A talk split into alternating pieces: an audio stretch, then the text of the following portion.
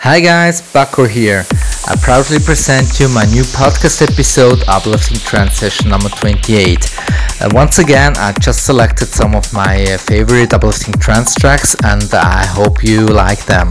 And uh, I hope you will enjoy the set. And I just want to remind you that uh, the Trance Podium poll for 2019 is uh, open now.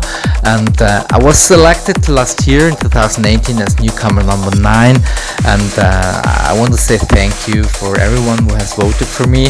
And uh, yeah, I just want to remember that I'm still a newcomer. And uh, if you think I still deserve a vote from you, just go on www.trancepodium.com and may you give me a vote again for 2019.